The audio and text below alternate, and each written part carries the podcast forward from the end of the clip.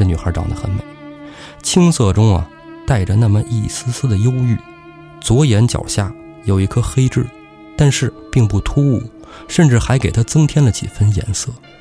这个女孩名字叫川上富江。大家聚起来吧，一个人太无聊了。丽丽、爸爸妈妈都在一起。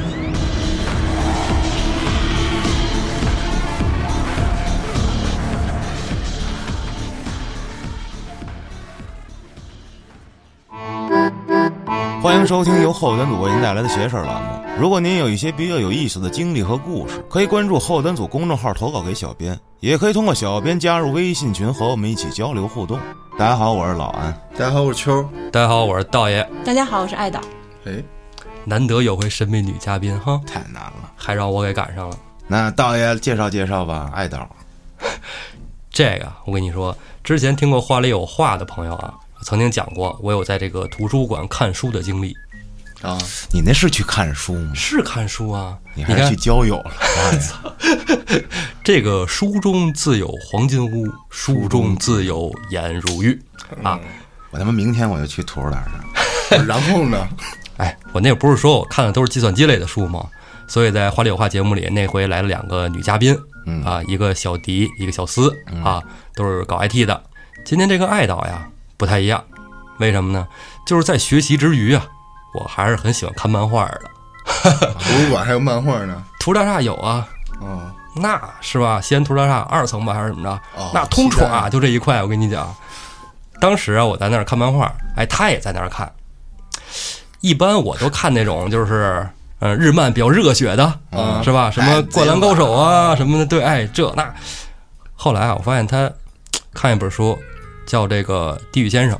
嗯，《地狱先生》我原来上学的时候也看过一点儿，说实话有点害怕，但跟你们邪事儿比起来，那啥也不是啊。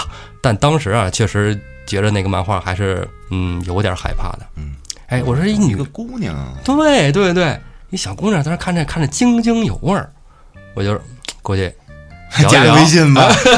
呼应上了。哎，当时没微信，那时候加 QQ 啊，QQ、哦不那么早啊？啊，那那会儿比较早嘛，对我还那会儿刚干 IT 嘛，啊，等于刚在这一圈里。嗯，我今天来上这邪事儿啊，我想来想来用文言文讲一篇鬼故事，不是你知道吗？他们都说我是这个播放量低谷，嗯，谁说的？真的真的，哎，那夸你小放屁！那期话里有话，我跟那个嘉哥还说呢，说我操，邪事儿一放就是我们胡说有道播放量的两倍、三倍、四倍，我天！我今天来就是想把你们给搅黄了，你知道吗？太好了，不能放心吧，道爷？嗯，你看，道爷，你距离上一次来邪事儿多久了？那可老日子了，操，两年了。不是两年。嗯，有一回你去那个呃研究宇宙真相的时候，哦，对，我来念的口播三，叶，对对对对对对对，哎，还真是。嗯，哎，咱仨别光聊了，是吧？今天让我这个特别喜欢恐怖漫画的朋友来聊聊呗。来吧，艾达。嗯。我是觉得啊，就是刚才你说的那个话吧，我是不爱听。为啥呢？首先你就暴露了我的年龄，没关系，没关系，这证明 愤怒。好吧，好吧，没有的事儿，都是很最近才发生的。不不不，大家都使过 QQ，啊，那也是啊，现在现在 QQ 也在使用是吧对，？九零后也使 QQ。对对我六十四级了，你们呢？我不知道你在说什什么概念。就是一个皇冠，一个太阳吧，好像啊？那你使的比我们应该都多，是吗？但我那 QQ 号八位的。我九位的，我们都是九位的，嗯，哎，这种暴露年龄的事情不要老谈，好不好？很伤感情的。啊，因为我接触漫画比较早，嗯，呃，我有个姐姐比我大五岁，然后基本上就是我刚懂事儿的时候，他其实就已经开始看漫画了，嗯，然后呢，我这虽然也不懂吧，但是就接着看呗，耳闻目染。啊，对对对，然后他最开始呢，可能看的偏这个少少女漫画一点啊，什么美少女战士啊，什么什么什么的，仙子，啊对对对，然后后来呢，他开始看这个地狱老师了，嗯，然后就哎，这个不错，我也跟着开始看入，坑。对对对对对。那这地狱先生是什么漫画？地狱先生主要就是讲的一个呃有驱魔能力的老师，啊这个降妖除魔的一个故事。它本身呢是有一点这种就是灵异的色彩，但是呢，其实看多了以后，它偏温情一点儿。啊，我以前看过那个《死神笔记》《死亡笔记》《死亡笔记》嗯死亡笔记我我主要是被那个死神吓着了，我说长这样，那我还吧对我是那脸，我靠！你这是外形影响，并不是这个故事本身吓到你小的。时候哪看懂啥故事，主要看画儿。这哎呦，这片儿真吓人！哎呦，而且小时候我看的都是那种台湾的恐怖漫画。主要还是条件太好了。他妈，我小时候看不着漫画的，只能看他妈电视。那看电视，我看漫画，你看电视，是啊，我没有这个途径获得漫画书。你看的是小神龙俱乐部吗？我记得当年我看那个阿童木就已经给我吓够呛了，丫从那个 丫从身体里掏出一颗心脏来，然后飞走了。太阳之子，咱聊这几个漫画，这要听邪事儿的听众觉得那别聊了，这都不恐怖啊是，没意思。这前几天我说了啊，预告了一下，说道爷来了之后，咱们聊聊这关于日本的东西。那肯定这漫画，咱们肯定是奔日本那边去。哟，这风声已经都放出去了吗？那当然了，你看看，这爱导呢，大家不太了解，他呢就是一个资深的日本动漫迷。你这话一点都没错。嗯，你说他特别资深。在后来啊，在这 QQ 聊的时候啊，爱导推荐了我一个漫画，我就说现在这个学习晚上熬夜提提神，看看什么漫画啊，能精神精神。他说你看看伊藤润二的漫画，哎，就是来劲了。嗯，说到伊藤润二的漫画，最开始看的时候其实不会有什么感觉，就像刚才老安说的，最开始看的时候都是看画儿。嗯，后来呢，你可能在某一天的某一个时候，你在细细的想，有一天晚上看了这个伊藤润二的漫画之后，准备睡觉了。嗯，睡觉呢，哎，我一抬头，看前面有个人儿。啊，哎，我说这是谁呀？我赶紧把灯打开了，是衣服的影子。魔怔了，就是。对，就是看多了以后啊，你觉得你身边的事儿啊，都不太对劲儿。不是，那今天是讲漫画，还是讲一讲自己的这些经历？那个，咱还是讲漫画哈，讲讲漫画，漫画讲漫画。这个，我觉得啊，现在讲自身的这个经历啊，怕吓着你们。哎呦，咱先，咱先讲漫画，先讲点这个别人讲的故事，好平复一下心情。吓人的留到最后。，OK，嗯、伊藤润二呢，他有很多作品哈，嗯但是啊，我印象最深刻的还是这个富江。嗯啊，富江呢，他是初次登场是在一九八七年的时候。哇哇，我我不知道你们对这个富江的印象是一个什么样子啊？其实我对富江的印象更像丁光根，就是用四个字形容哦无处不在，对吧？复制人，哎，又是那意思。嗯我觉得她是个美女，就是果然单纯的可爱。她长得可不是你看起来的那个样子，但是她挺漂亮的。但是没事儿的时候挺漂亮的。这 这两年呢，伊藤润二和富江这两个形象，其实在网络上是非常活跃的。嗯，就是最开始呢，他可能只是一个漫画的形象，然后后来有动画、有电影。嗯，真这两年我就发现呀、很多人会比较痴迷他的这个呃服饰啊，他的这个妆容。J.K. 痦子，对，我今天就特意哎哎给自己扮上了。，J.K. 一个这个富江的领带啊，嗯对对对主要是为了配合今天的一个气氛。这个富江初次登场是一九八七年，嗯，一九八七年的伊藤润二还是漫画界一个新人。嗯，如果没有富江这个作品，可能就没有后来的这个伊藤润二。刚才说过，我小的时候受我姐姐的影响，特别喜欢看漫画。这个伊藤润二啊，他也有个姐姐，他有两个姐姐，他姐姐呀也特别喜欢看漫画，哎，偏巧看的就是这个恐怖题材的漫画。嗯，他在幼儿园的时候，其实就开始接触这个恐怖漫画了。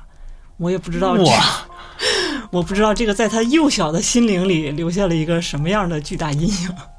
从他后来的创作中应该能看出一些影射啊。这一点的话，富江不断复活裂变的一个属性，其实就是他儿时非常仰慕的一个恐怖漫画大师梅图一雄老师的灵感。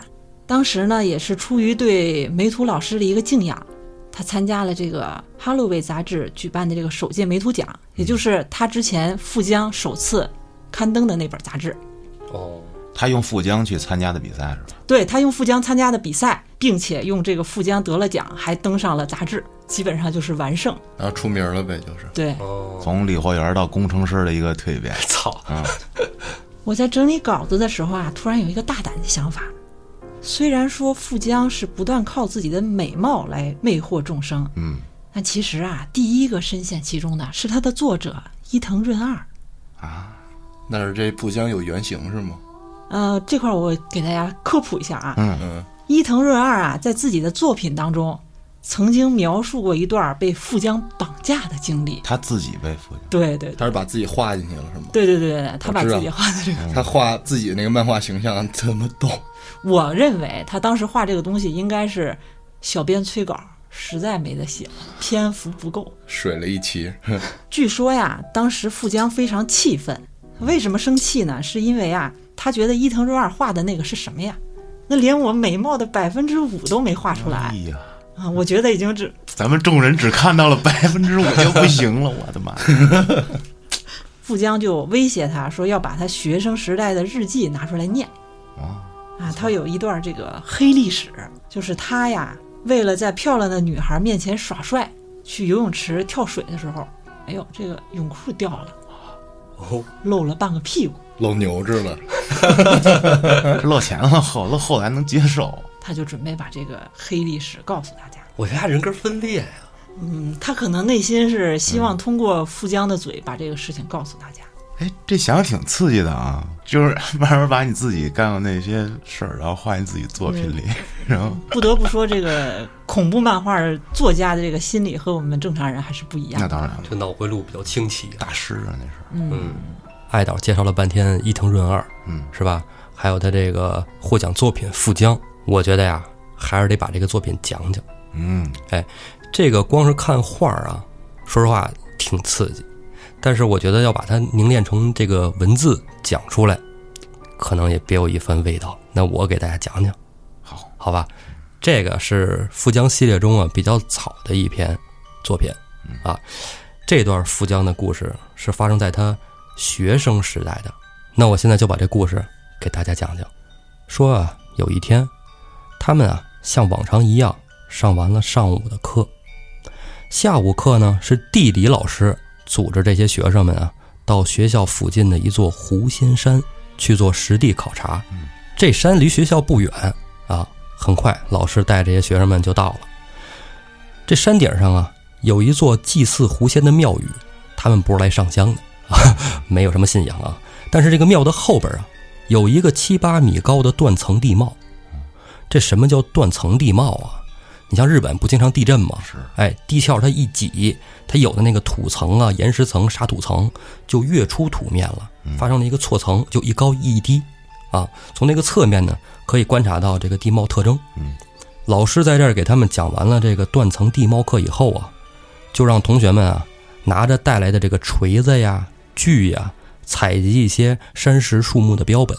采集完以后，老师就说：“既然大家都出来了，就在这玩会儿呗，是吧？就自当是这个什么春游、秋游了哈，玩会儿。”同学们呢，有一些就坐在地上休息，啊，有一些呢就拿着这个从家带来的球在这打球，剩下的呀有三三两两就聚在一块儿找这树荫帘地儿聊天去了。老师呢独自啊来到了这个断层的上面，啊，就七八米高那上面，嗯，找一块大石头就坐上面抽烟。老师为什么坐在这上边抽烟呢？一是怕熏着孩子们，二是呢他在这高地儿啊能看得见这些同学都在干嘛，省得有的学生跑远了看不着。老师真不错啊。是吧？哎，这地理老师挺好的哈。老师呢，坐在上面点着了烟，一边用手点着数了一遍人数，一二三四，数第一遍少一个人，哎，再数一遍，还少一个人。这老师正准备再数的时候，这时候啊，一位齐头帘儿、长发披肩的女同学就来到了老师身边，哎，坐了下来。她与老师啊挨得很近，甚至超过了师生间该有的礼貌距离。这下午啊，正好这斜阳啊穿过树叶，就洒在这个女同学的脸上。这女孩长得很美，青涩中啊带着那么一丝丝的忧郁，左眼角下有一颗黑痣，显得特别明显，但是并不突兀，甚至还给她增添了几分颜色。这个女孩名字叫川上富江。哎，来了，富江在学校的时候啊，由于长得还行啊，咱刚才说了是吧？我没用我的那套惯词儿啊，有有狗狗有有得对，哎，但是确实长得还不错啊二八，佳人体似酥，哎，腰间仗剑长，这个哈，很多男孩子都喜欢她。这个不分是什么他们班的，不是他们班的，哪个年级的外校的，好多人喜欢她，追他。他吧是兜里揣副牌，逮谁跟谁来，来，哎，哎呦，谁追我我就跟谁好，就是他比较没有分寸啊，就是交往面很广。就是因为他这种的交友方式，引得他们班同学不满啊，在他们班啊人缘不太好，尤其是这个女同学都不太喜欢他。哎，唯独有那么一个跟他还行的，就是说那人跟他家住特近，哎，叫松原的一个女孩，嗯啊，跟富江关系还可以。大部分老师也都不喜欢他。你想这样的孩子有多少老师喜欢啊？对吧？但是这个地理老师对富江一直很照顾。哦，有点事儿吧？这话说回来了啊，还到这个呃山上啊，嗯，富江啊走到老师身边叫了一声“老师”，老师就问啊：“我说怎么数半天少一个人啊？哎，你怎么没去跟大家一块玩啊？”富江就说啊：“说跟他们玩，哼 他们太幼稚了，我已经是大人了，我跟老师在一起玩。”老师抽了口烟，摇摇头，笑着说：“ 什么大人？你们年纪都一样啊！而且在老师眼里，你们都是孩子。”富江啊，并没有理会老师的话，继续的说：“老师，你愿意和你老婆离婚，跟我在一起吗我的妈呀！？”老师表情就凝固了，那脸就板起来了，说：“富江同学，你胡说什么呢？啊，这不可能！”富江也没有对老师的话感到意外，漫不经心地说：“那就在学校公开我们的关系好了，反正我已经怀孕了。”老师听到富江这么说呀，慌乱的有点不知所措。这时候，一位男同学也来到了断层上边。这个男同学呀，长得挺普通的啊，个子也不高不矮。他的名字叫山本啊，不是冈本，是山本。山本，嗯，他跟富江啊，本来就是青梅竹马。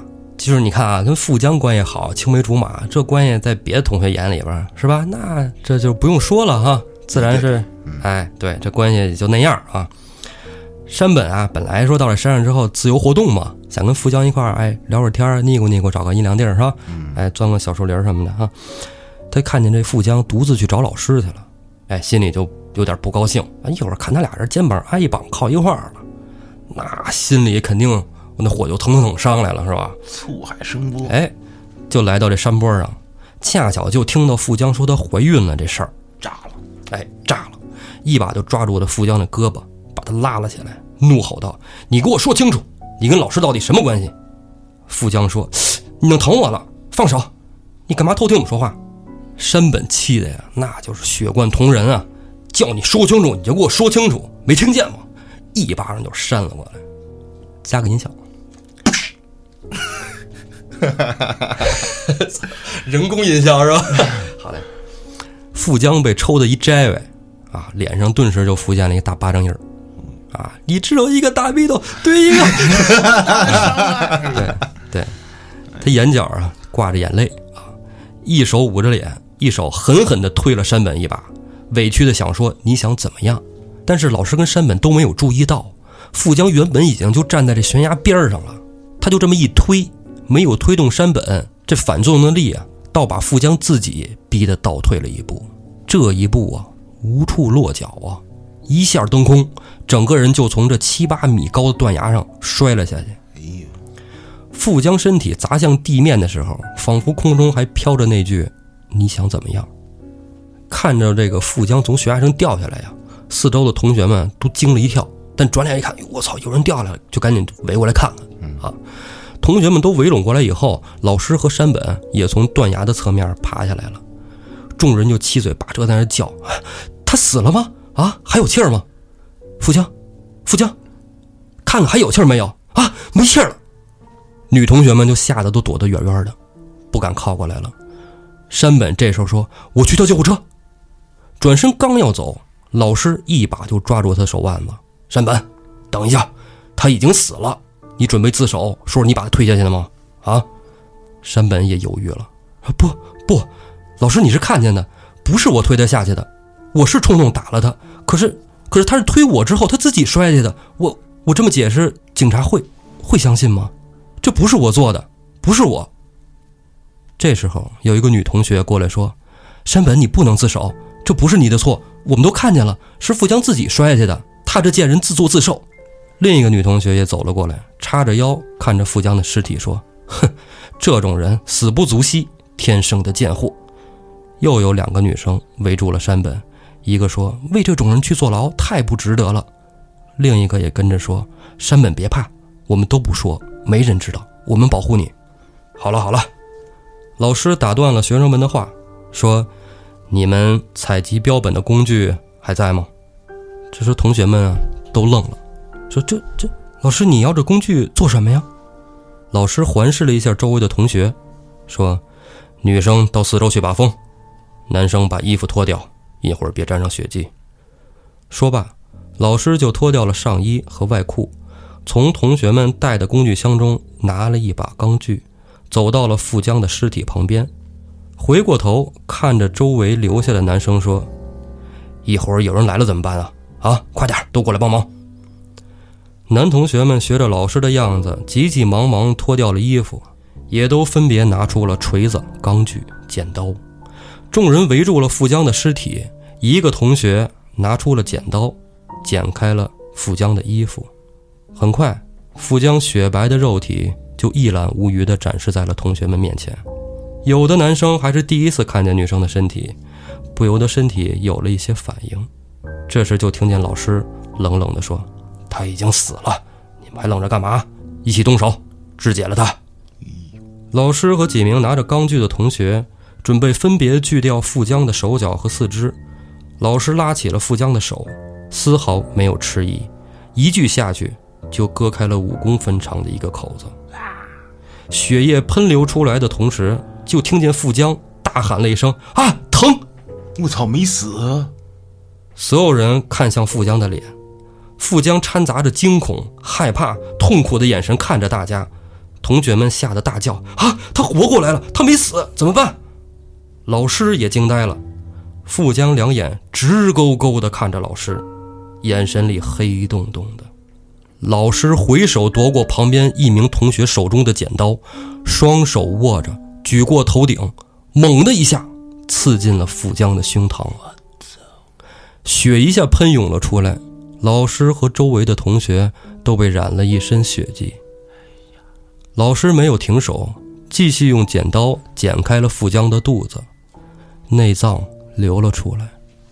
不知道为什么，同学们看到眼前这一幕，一个个脸上的表情从惊恐、害怕变得扭曲起来，现场一片混乱。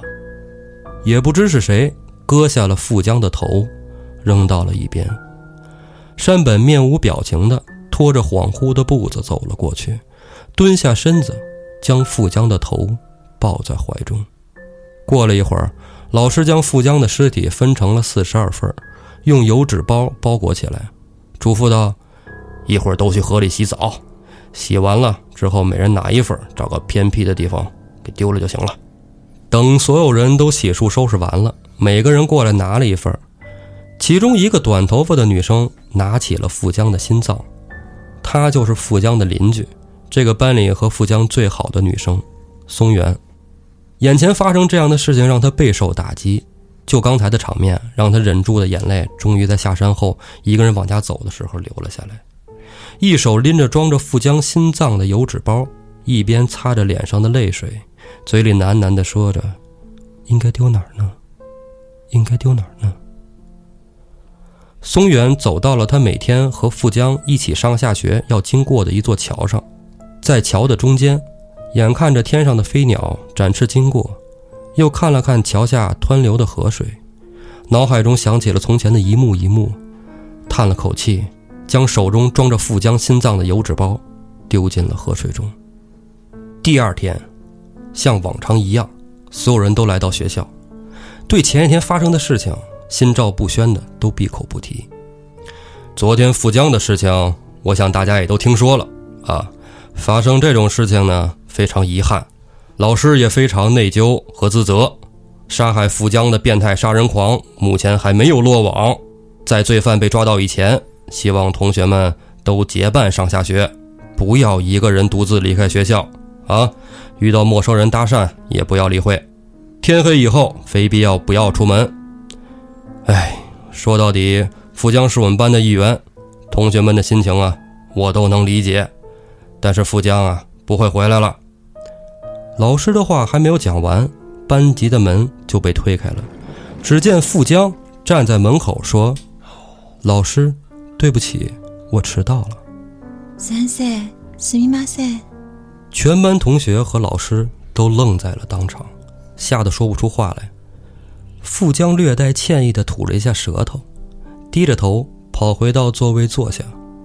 这节课上的格外安静，没有同学说话，老师讲课也是有一搭无一搭的前言不搭后语。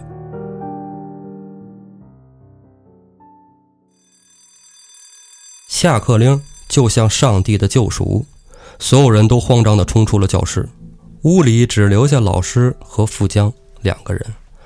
老师冷着眼睛看着富江，说了一声：“这位同学，来我办公室一下。”进了办公室以后啊，老师关上门，并示意富江坐下，说：“你是富江的双胞胎姐妹吗？”老师，你知道的，我是独生女，没有姐妹。不要骗老师啊！老师是成年人，你是富江的姐姐还是妹妹？你快说，你到底都知道了些什么？富江没等老师说完，就一把扑了过来，紧紧把老师抱在怀里，说：“我爱老师，等我毕业了，我们就永远在一起，好不好？”冲出教室的同学们来到操场上，聚在一起，正在那儿说着：“这到底怎么回事啊？啊？难道富江没死？都那样了，不可能啊！”正这时候，就听见教学楼里老师一声惨叫。没过一会儿，就见体育老师和教导主任把他们班的这个地理老师捆着带了出来。路过操场的时候，向这帮同学们说：“你们老师疯了，我们带他去医院，你们回去上自习吧。”学生们一看老师疯了，有人就说：“富江是回来报仇的，咱们千万别回教室，我们一定要聚在一起，清点一下在场的人数。”数了一遍，发现少了两个人，山本和松原不在这儿，同学们就开始找他们。原来啊，山本和松原两个人从教室出来了以后，就来到了操场的一角。松原拽着山本，跟山本说：“我知道你喜欢富江，我也是富江的朋友，我看我们还是去自首吧。”山本这时候也吓得魂不附体，忙回答道：“好啊，好啊，去，现在就去。”两个人刚要走。身后就有同学过来了。昨天可是咱们大家都说好了的啊！今天变卦，你想去自首是吗？不行，你们都不能去。走！山本拉起松原，转身就跑。可跑得再快，也架不住同学们人多。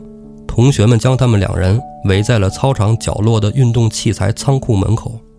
山本反手推开门，拉着松原就躲了进去。谁料想，同学们也都挤了进来。将他们两人再次围住，松原害怕的哭了，死命的抱着山本的胳膊。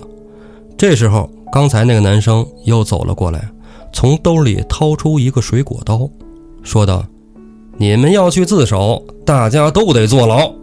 走到现在这一步啊，你们也别活了。我告诉你，这都是你们逼的。你们黄泉路上可别怪我们心狠。”说着，一刀就插了过去。松原。大叫一声，山本从地上捡起一条棒球棍，回手就抡了过去，将这个拿着水果刀的同学抽了一个大跟头。山本拉起松原就往仓库门口冲，冲不出去。一个是对方人太多，再一个，松原一个女孩子被这场景早就吓傻了，腿都软了，怎么跑啊？拖着山本，两个人一起摔倒在了仓库门口。拿着刀的那个同学。这时候又起来了，大喊：“别让他们跑了！”醒过劲儿来的同学们又再次扑向了这二人。正在这时，仓库的门吱扭一声开了，门口站着一个女生，正是富江。富江看了看仓库里面的大家，问了一声：“你们在干嘛？”同学们大叫着冲出了门，只留下差点被杀的山本和松原两个人。这时，山本趴在地上，抬着头看着富江，松原缩着脑袋，紧紧地抓着山本的胳膊。这时富江蹲了下来，先是看看山本，再看看松原，然后将目光留在了山本的脸上，问：“原来你们俩在一起谈恋爱了是吗？”哇，松原大叫着：“不是，不是！”松开山本的胳膊就跑了出去。松原刚跑出仓库，就见仓库的门缓缓地关上。中午，有其他同学在仓库发现了山本，山本已经神志不清，开始胡言乱语了。同学们都知道山本也疯了。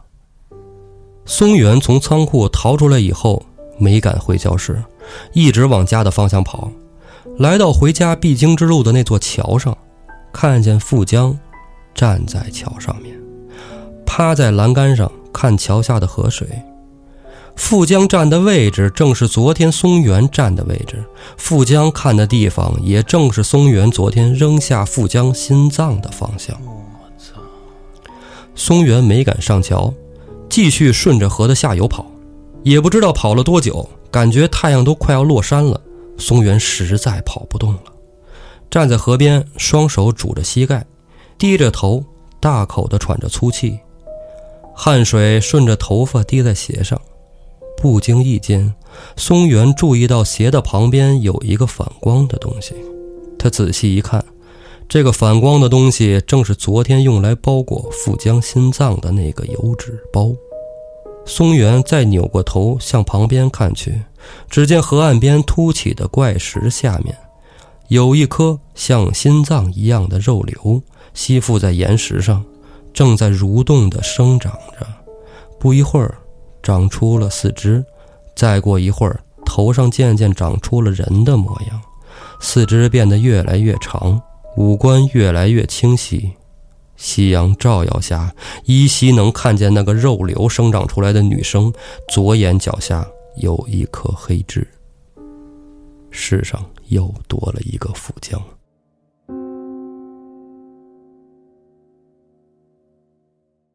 嗯，这相当于是富江的一个起源的故事。对，这个应该是他漫画第一集吧？看到漫画最后一块的时候，那个经典的图啊，一个心脏上面冒出一个人脸，哇对我之前看过这个电影，嗯，有两个地方是跟电影有出入的。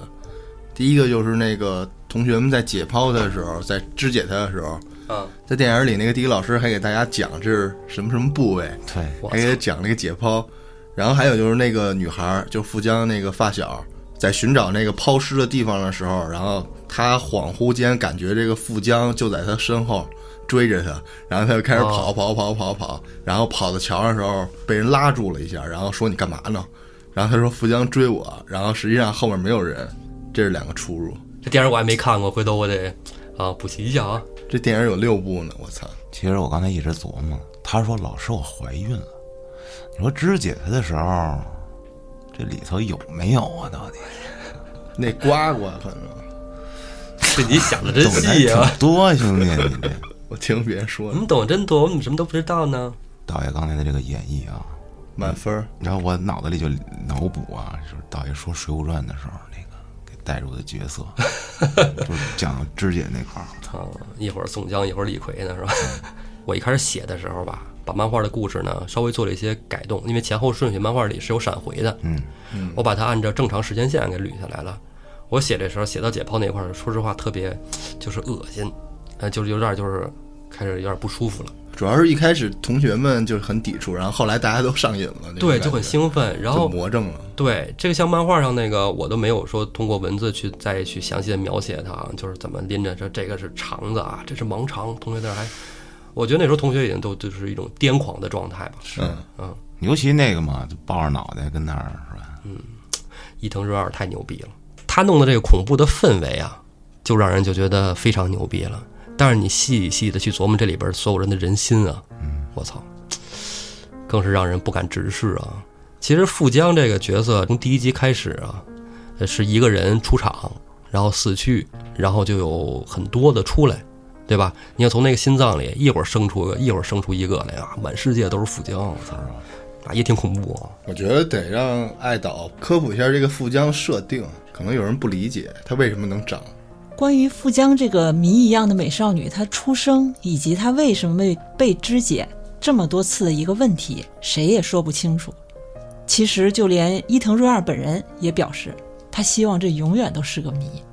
哦，就是他不不圆这坑了，对对对，就 对不填坑了，就是盯关根这事儿。我跟你说，嘉哥这辈子这坑也给你们填不上。伊藤润二曾经说过啊，说不定这个富江在太古的时代就已经存在了。哎呀，所以无论哪个时代有这种故事，有这个左眼下有一个痣的女孩，她可能都是富江。想起了咱们这个丁关根湛蓝色的瞳孔，异曲同工之妙。嘉哥你真棒！但是他这个不断让男人体验他不可知的恐怖的这个故事，其实才刚刚开始。刚刚啊，咱们讲到的是他学生时代，现在呢，富江长大了，哦，啊，她变成一个大姑娘了。哎呀，在这个时候啊，他又遇见了一个人，他改变了这个人往后的一个人生轨迹。可以说啊，玩火者终自焚。啊，下面我们就来讲一讲她和这个男人发生的故事。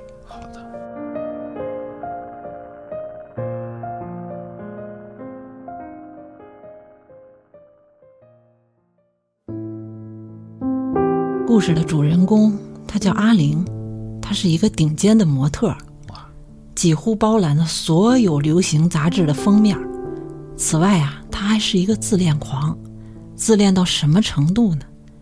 看自己的照片都能看得出神。只要是他看上的女孩，没有能逃过的。想来这样的男人啊，也只能富江来收拾了。阿玲在完成了一天拍摄之后，向摄影师打探有没有配得上他的顶级美女，抱怨现在交往的女友早就腻了。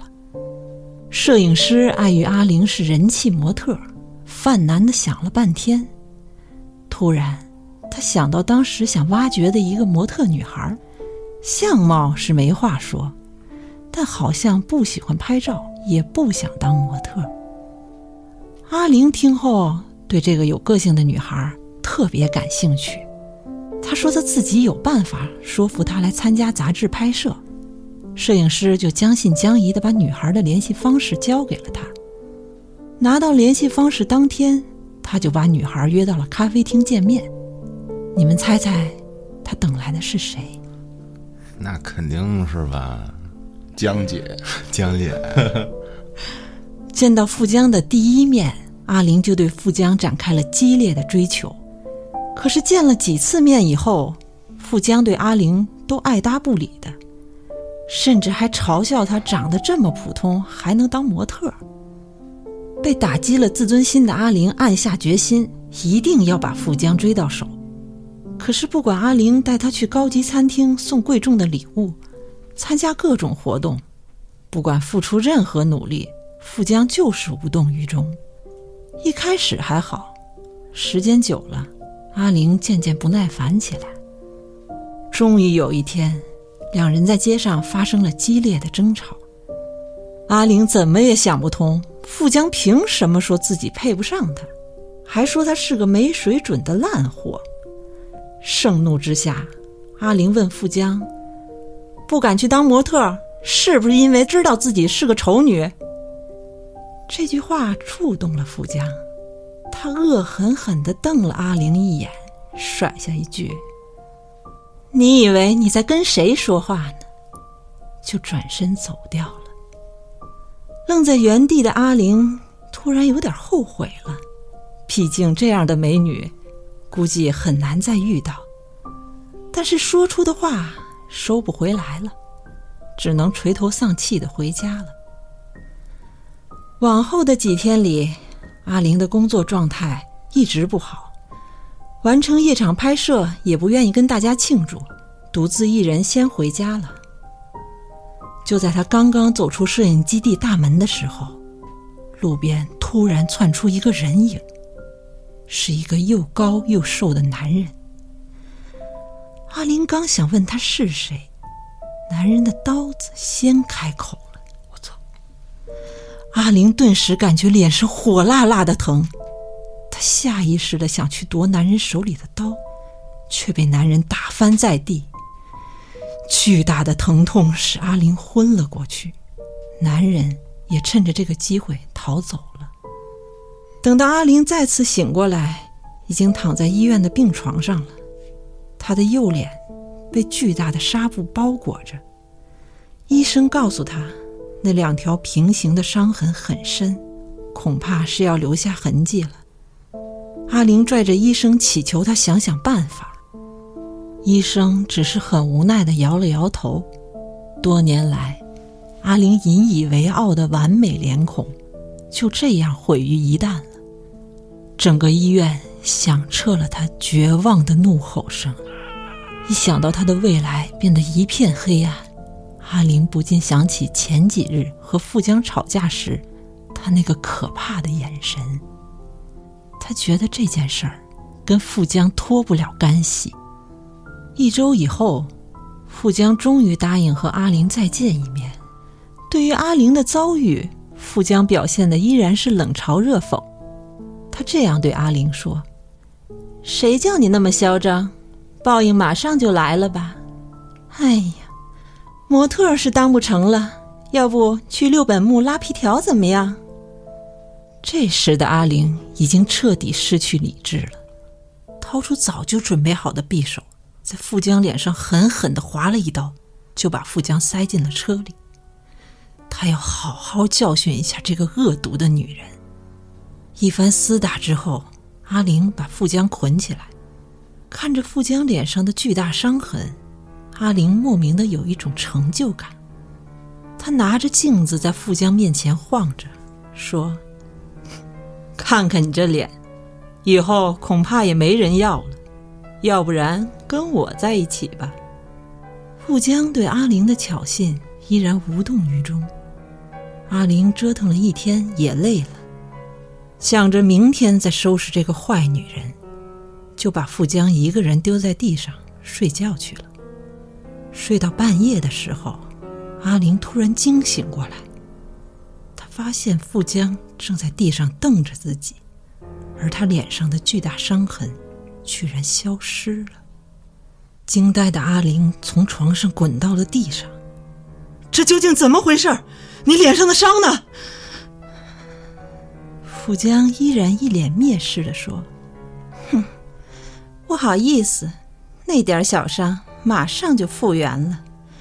自己长得丑就想把别人弄得跟自己一样，真是个肤浅的男人。”这句话彻底的激怒了阿玲，把富江从地上拖到了床上，捆起来，拿着匕首在他脸上疯狂的刺下去，一边刺一边念着：“这下看你还能不能复原。”等他逐渐恢复意识，富江的脸和胳膊已经被刺得血肉模糊，他的表情也变得十分痛苦。阿玲的愿望实现了，这一次，富江的脸没有复原，只是变得越来越恐怖了。几天后，富江原本扭曲的脸上突然裂变出了无数张长了脓的富江的脸，在夜深人静的时候，还会传出微弱的“啪嗒啪嗒”的声音。又过了几天，他那些恐怖的脸。逐渐长出了眼睛和嘴巴，每一双眼睛都在瞪着阿玲，每一张嘴都在嘲笑阿玲是个没水准的丑男。就这样不断的循环，不断的循环着。不堪折磨的阿玲一把火把整个房子点燃了，他想亲手结束这一切。等到他再次清醒过来，已经身在森林的深处。他是怎么逃到这儿的？他完全不记得。富江恐怖的惨叫声还在他耳边不断的响起。他在河边望着自己被烧焦的脸，痛苦的呻吟着。只是为了一个女人，就葬送了自己大好的前程，甚至还差点搭上一条命。到底值不值得？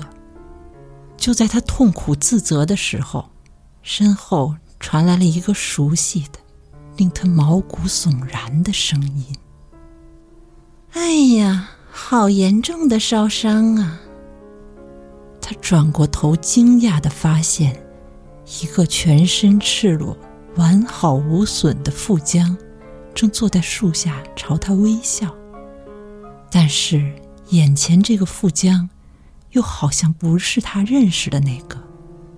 此后，他又遇到过好多个富江，而他们每个人都在嘲笑阿玲，向阿玲炫耀自己的美貌。富江。究竟是什么呢？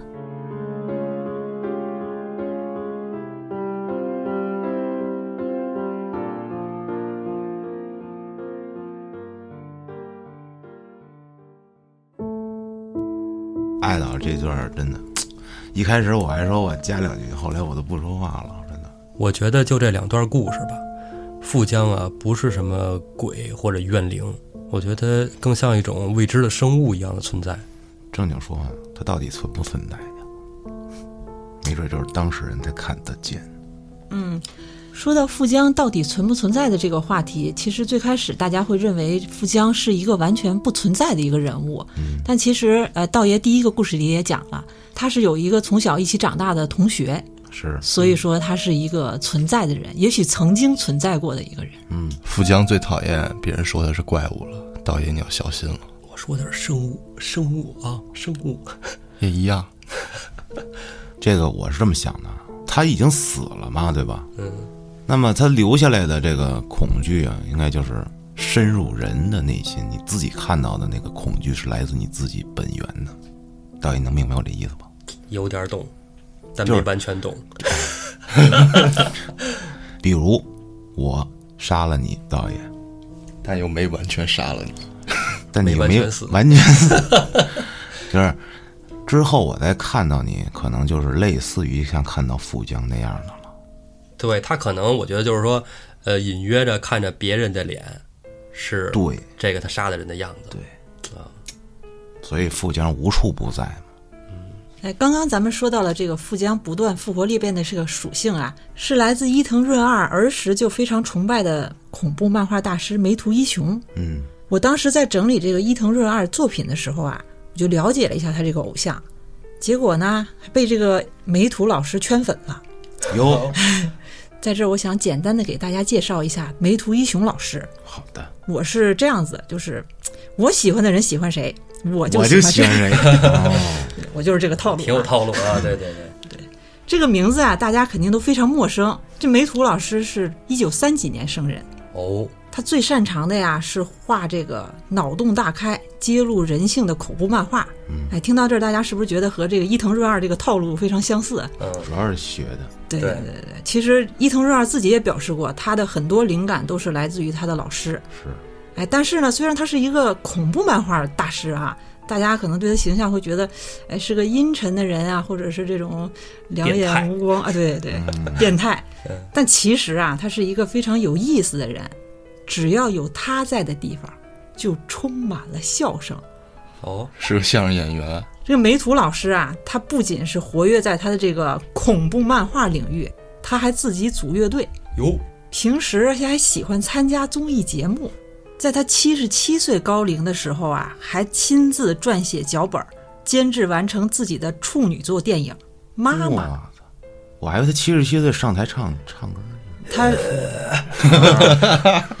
呃，他第一次上台不是七十七岁的时候，因为在伊藤润二小的时候，他第一次见梅图老师，其实是他在台上唱歌。哇，演出呢？哇，其实我一直以为他们这个相遇是在新书签售会啊，或者是粉丝见面会，但其实是这个演唱会。发现了没有，导演？嗯，黑老师的作品，我都没想黑老师，我想你呢。丽艳乐队主唱安徒生。我要说黑老师，黑老师画那画大家没见过吧？导演你知道啊？阴间不阴间？阴间，他那还是工业阴间，工业阴间 就是把那合体人你知道吧？就是机器跟人，嗯嗯，那种合体。比如说这人长俩脑袋，然后机械的半个身子，然后一个机械臂。有机会跟黑老师说说，是吧？公众号里发来发一发嘛，对不对？藏着。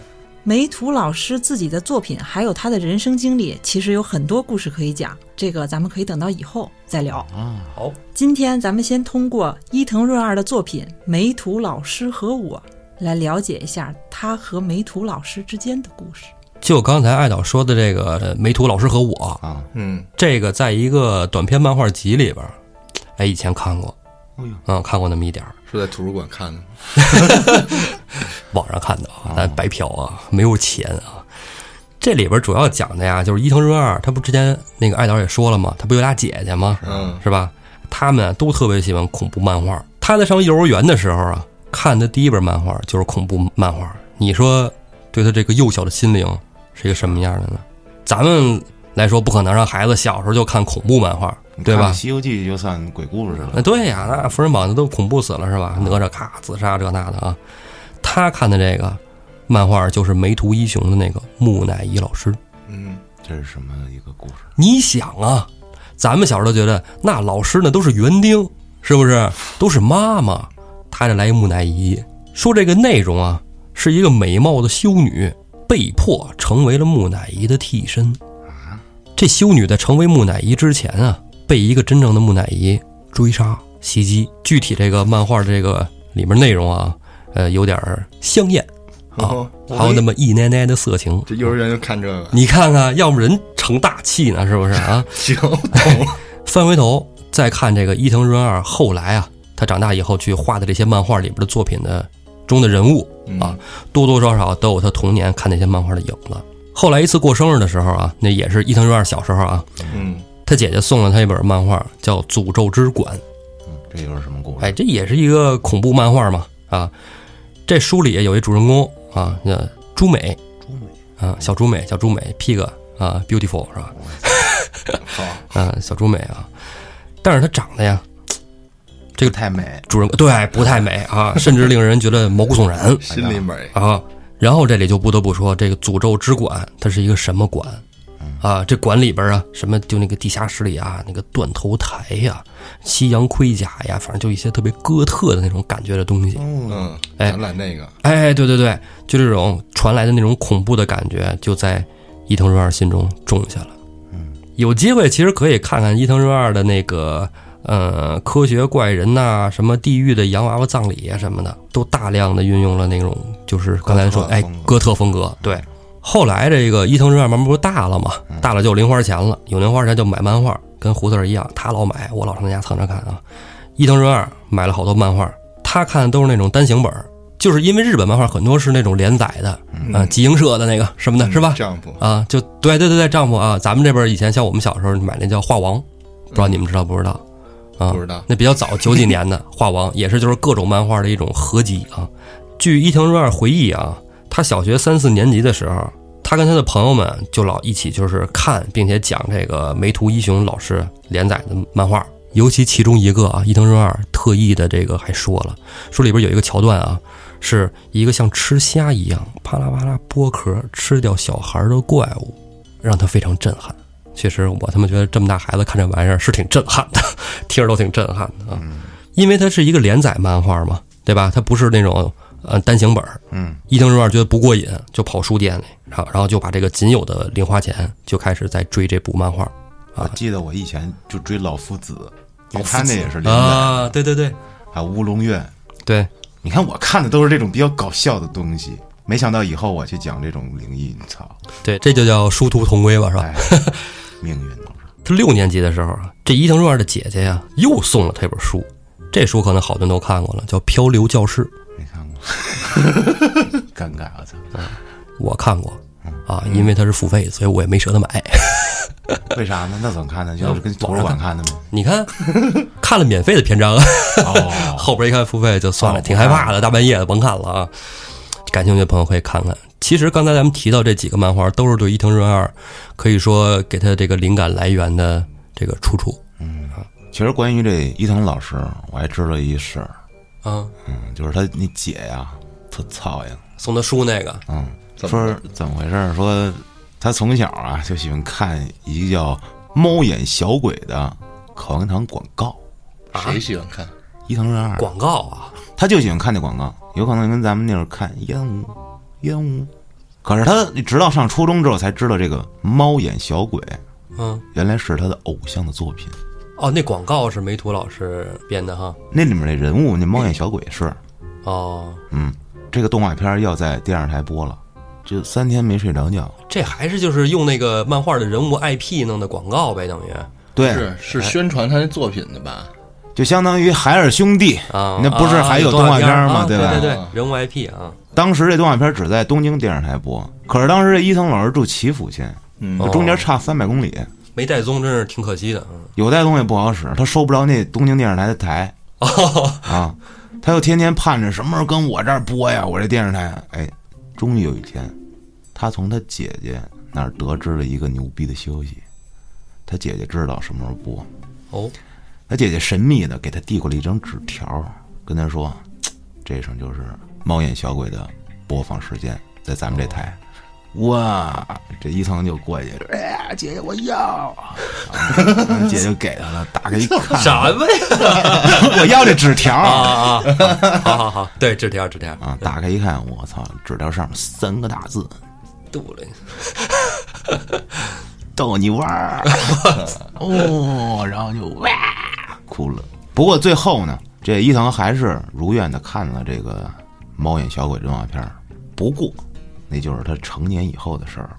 哦，等于小时候还是没圆了这个梦，逗你玩儿嘛。逗就就就最后阴影就逗你玩儿。嗯，可能他的作品中也穿穿插这些谎言啊、人哦性，有一部分可能是从这逗你玩儿来的当时编辑部的这个编辑啊，就找到已经出名的伊藤润二，啊。他说这个梅图老师啊，他要做一个电影，然后电影上映的同期呢，他希望有一个漫画同时去推。当时这个伊藤润二啊，手里有自己的这个工作，然后还有他这个漫画排期。大家都知道这个小编催稿这个事情，是经常在漫画里出现，这个可对，所以见。火影啊、进击巨人全烂了。嗯，嗯，嗯，所以他当时特别犹豫，他说怎么办呢？但是他又特别特别希望能和老师有这么一次这个合作呀，精神上的这个交流。这个编辑就说：“那要不你先看看这稿子，嗯，把这稿子寄给你，你看一眼，你觉得这个行不行？”然后伊藤润想想说：“那那先拿来吧。”嗯，拿来之后呢，他就看到这个稿子，讲的呢是梅图老师和他妈妈之间的这个故事。不得不说，梅图老师真是一个大师啊，连自己的妈妈都不放过。不玩了。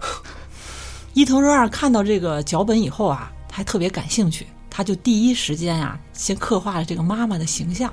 嗯，他想依照这个梅图老师的这个思路啊，这个妈妈应该是一个特别恐怖的一个形象。嗯，他就设计了一个一身鱼鳞、张牙舞爪、人头蛇身的这么一个恐怖形象。女娲女娲娘娘呢？啊是吧，赵灵儿，哎，可是啊，他创造完这个形象之后，因为他自己的这个工作安排，这个事儿啊，其实就搁浅了。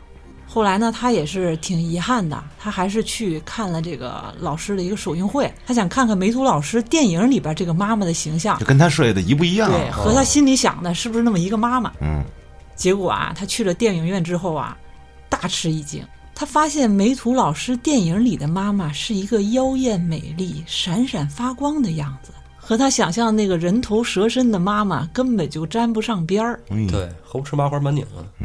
这时候他就明显自己感觉到跟老师还是有着天差地别的这个差距。等于最后也没合作成功。对，但是虽然没有合作成功啊，他还是借了这次机会跟梅图老师有一个见面的机会。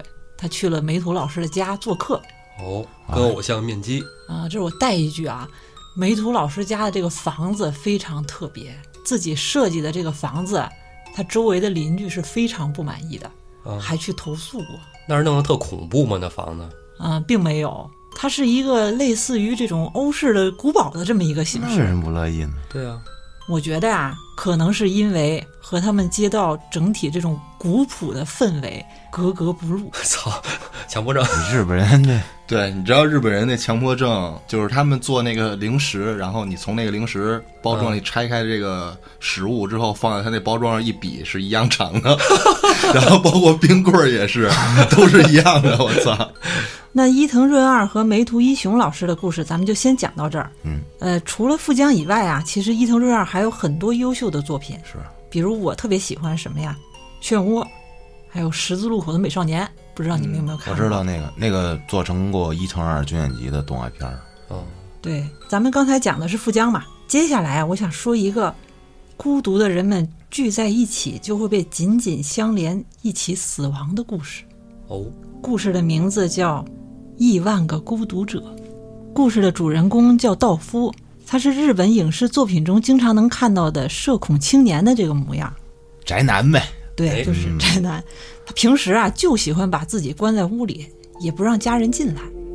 这天呀，他正在胡乱的播着电视频道，看到一个骇人听闻的新闻。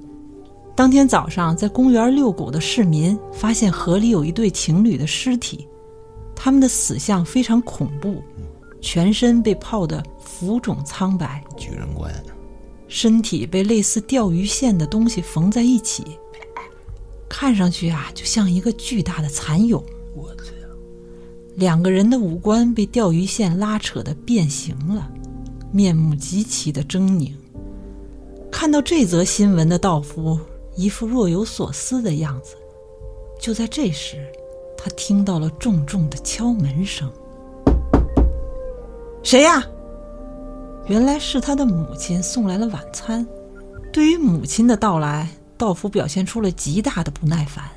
但是母亲临走前塞到门缝里的成人礼邀请函，却引起了道夫的兴趣。那个他一直放在心里的女孩会参加成人礼吧？哇塞，她现在怎么样呢？道夫一边回忆着学生时代和女孩之间的回忆，一边沉沉的睡着了。等到道夫醒过来的时候，已经是第二天的上午。他隐隐约约听到母亲在门口跟谁交谈，好像是个女孩的声音。道夫也懒得管外面发生的事儿，翻个身准备再睡一会儿。这个时候，他母亲来到房门前，一边拍门一边喊道：“道夫，一个叫绝江夏子的女孩来找你了，怎么办？让她回去吗？”道夫听到绝江夏子这个名字，腾的一下坐起来了，跑到窗边，一边抓着窗帘，一边往外看着，回应道：“我马上过去。”出门前，他还不忘对着镜子整理一下自己的头发和衣服。虽然已经七年没见了，见到道夫的夏子没有表现出丝毫的生疏感，还强烈的邀请他去参加成人礼。许久未离开家的道夫显得有点为难，但是他又不想错过和夏子接触的机会。正在他犹豫不决的时候，夏子拉住他，邀请他到咖啡厅和同学们商量成人礼的事情。到了咖啡厅，道夫见到了一表人才的坂本幸纪和秃头的立木惠介。虽然是老同学相见，但现场的气氛却十分微妙，感觉他们并不欢迎道夫。一边指责他在家啃老，一边道貌岸然地讲着大道理。一开始，道夫还勉强应付着，直到幸纪告诉他，明年他要和夏子结婚了。这个消息，道夫听了以后就再也做不下去了，不顾夏子的挽留，告别同学，提前离开了。道夫在街上漫无目的的闲晃，无意中发现聚集在河边的一大群人。他隐约听到那些人在议论着：“是不是最近失踪的那些人啊？太可怕了，和那对情侣一样。”出于好奇，道夫也凑了上去。看热闹的人太多了，道夫挤了半天，终于从人群中挤出一个小缝。透过缝隙，他看到一条人类的大腿在河里飘动着。我的妈呀！旁边隐隐约约的是什么呢？道夫揉了揉眼睛，这是，是被钓鱼线缝在一起的大腿，还有胳膊。不对，不是一条，是两条，旁边还有，还有。河里有六个人，被钓鱼线缝成了一个诡异的长方形，他们的表情十分狰狞，每个人的脸都被线拉扯的变了形。正在道夫一脸惊恐的挤出人群，想赶快回家的时候，空中驶过了一架直升机，飞机隐隐约约地播放着奇怪的音乐。随着音乐飘落下来一大堆的传单。道夫随手捡起一张，上面写的是：“聚起来吧，大家聚起来吧！一个人在家待着也是无聊，大家都是好朋友，牵起手来吧，敞开心扉交流吧。”落款是“亿万个孤独者的集会”。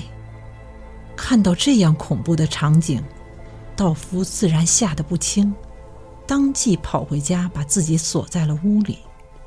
几天后，他接到了夏子的电话，电话那头的夏子关切地询问了道夫的情况，另外告诉他了一个令他毛骨悚然的消息：咖啡厅聚会后，会介不顾劝阻，去参加了一个不知道什么组织举办的联谊会，他的尸体刚刚被发现了，在远离失踪地点甚远的深山里，和参与联谊的同伴们。一个一个的抱在一起，被缝起来，像提线木偶一样被挂在了树上。道夫想起他的朋友信曾经跟他说过，造成这个事件的是一个叫“亿万个孤独者”的恐怖组织，他们会把参加集会的人全部杀掉，再缝合到一起。朋友善意的提醒道夫，千万不要去人多的地方。出于对夏子的关心。道夫把这个小道消息也告诉了夏子，并劝阻他不要去参加成人礼。但是夏子的态度十分坚决，他觉得只要不去参加奇奇怪怪的聚会，不会有问题。这次的成人礼算是为会界同学办的追悼会，一定要参加，并且他希望道夫也能参加。道夫看夏子这么坚决，也不好说什么。胡乱应付了几句，就挂断了电话。这个时候，本来播放音乐节目的收音机在飞机驶过后受到了干扰，开始播放恐怖的歌谣。聚起来吧，聚起来吧！一个人呆着也是无聊，大家都是好朋友，大家一起牵起手吧。敞开心扉的交流吧。窗外还不时响起那个奇怪的音乐和传单洒落的声音。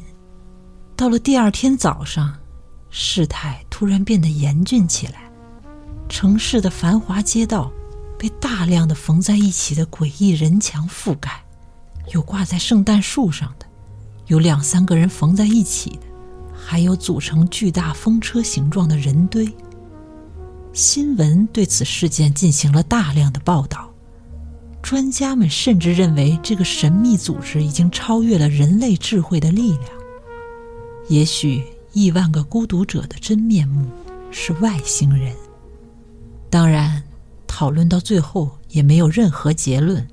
专家呼吁尽量减少人员集会，建议取消成人礼和新年仪式。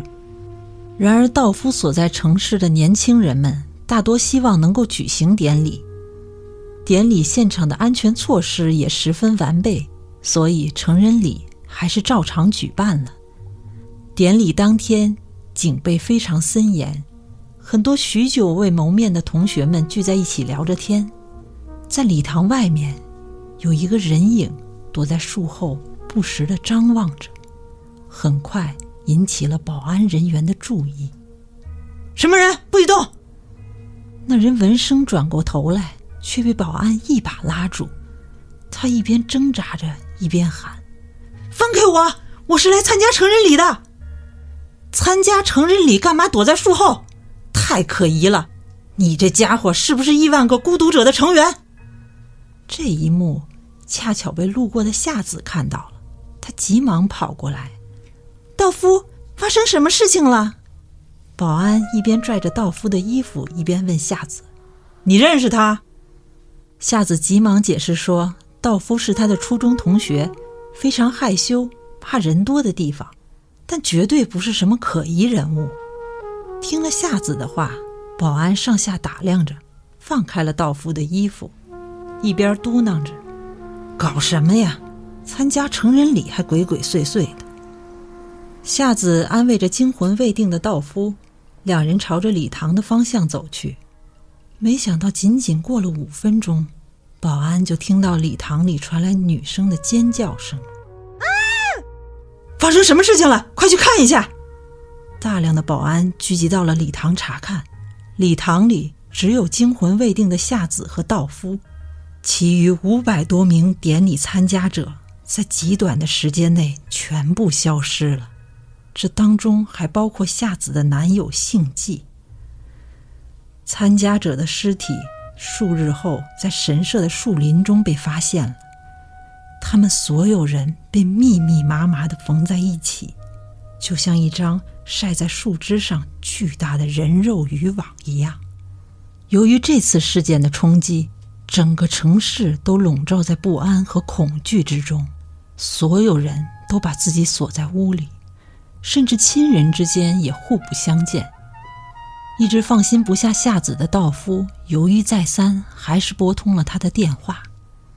此时的夏子还沉浸在失去男友的悲痛之中，看着和幸纪过往的合照，不停的抽泣着。他和道夫说：“这种时候，你还能来打电话安慰我，我真的很感动。可是一个人好孤独，实在太寂寞了。”我也活不下去了。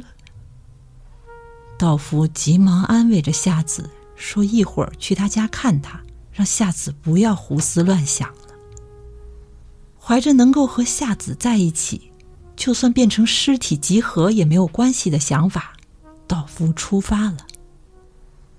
道夫在空无一人的街道上狂奔着，耳边除了散发传单的直升机传来的恐怖歌谣和风声。什么都没有。跑了两条街，道夫的脚步渐渐慢下来。正在他喘着粗气休息的时候，突然他听到远处传来战斗机扫射的声音。他抬头一看，原来是战斗机正在攻击亿万个孤独者组织的飞机。道夫顾不上休息，继续朝夏子家飞快地跑去。他想马上告诉夏子，已经没事了，终于自由了。然后他还想把自己的心意告诉夏子。一路跌跌撞撞，道夫终于来到了夏子家门前。夏子，夏子！道夫气喘吁吁地喊着夏子的名字，他甚至顾不上等人来应门，就冲了进去。道夫透过窗户往里张望。家里空无一人，那么现在夏子在哪儿呢？就在他走到后院的时候，突然听到了夏子熟悉的声音。道夫刚想冲上去，却看到夏子手中拿着细线，正在缝着什么。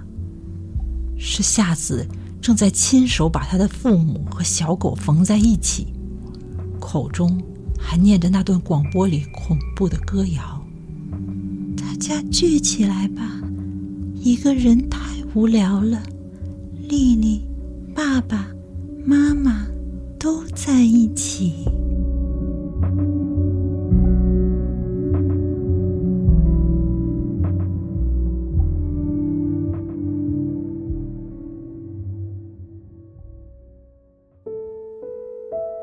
等于这姑娘就是幕后黑手呗。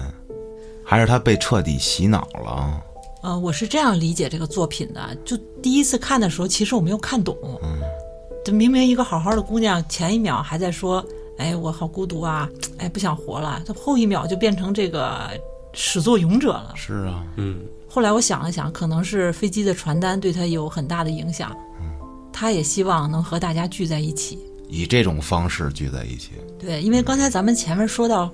现在所有的人都不敢见面，包括亲人之间也没有相见。是，相当于夏子她自己本身也是处在一个非常孤独的环境中，她很绝望，她的男友也去世了，她的家人也不见她，她在这么一个环境下，其实听到那段歌谣以后，她就觉得，我也可以通过这个方式把大家聚在一起。嗯，这个故事呢，这个故事背景，我觉得很符合日本的这个。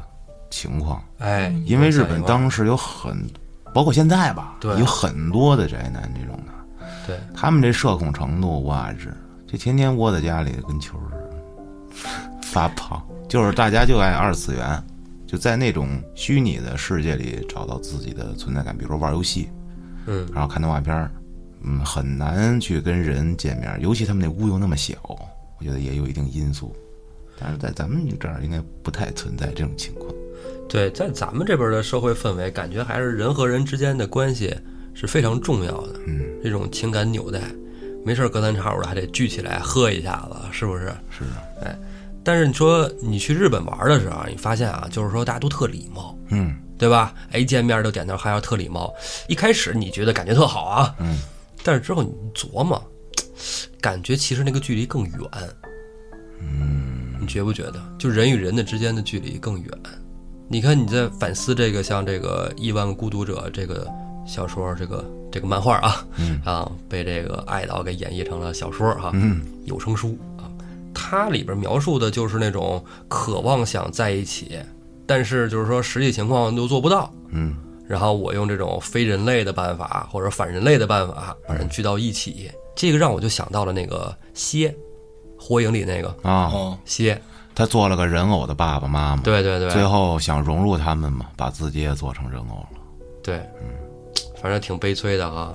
你到后来这个无限阅读，就是大家就活在想象里嘛。对，就是活到最美好的这个氛围里。其实说白了就是这种宅男文化，就大家喜欢游戏呀、在家里宅着看漫画啊什么的啊，他无非还就是像刚才老安说那个，他是社恐，是吧？社恐，他没法融入就是现实社会，只能在虚拟社会中找这种感觉。所以大家请放下手中的手机，关闭邪事儿，然后给朋友们打个电话，出去走一走，走起来吧！对对，看看演出什么的。朋友一接电话，你妈三点多给我打电话，有病吗？你好像有那个大病。他说我刚听完节目，主播呼吁我怎么做，他说你赶紧取关吧，操，什么脑瘫都是。完了，一期节目把自己做没了。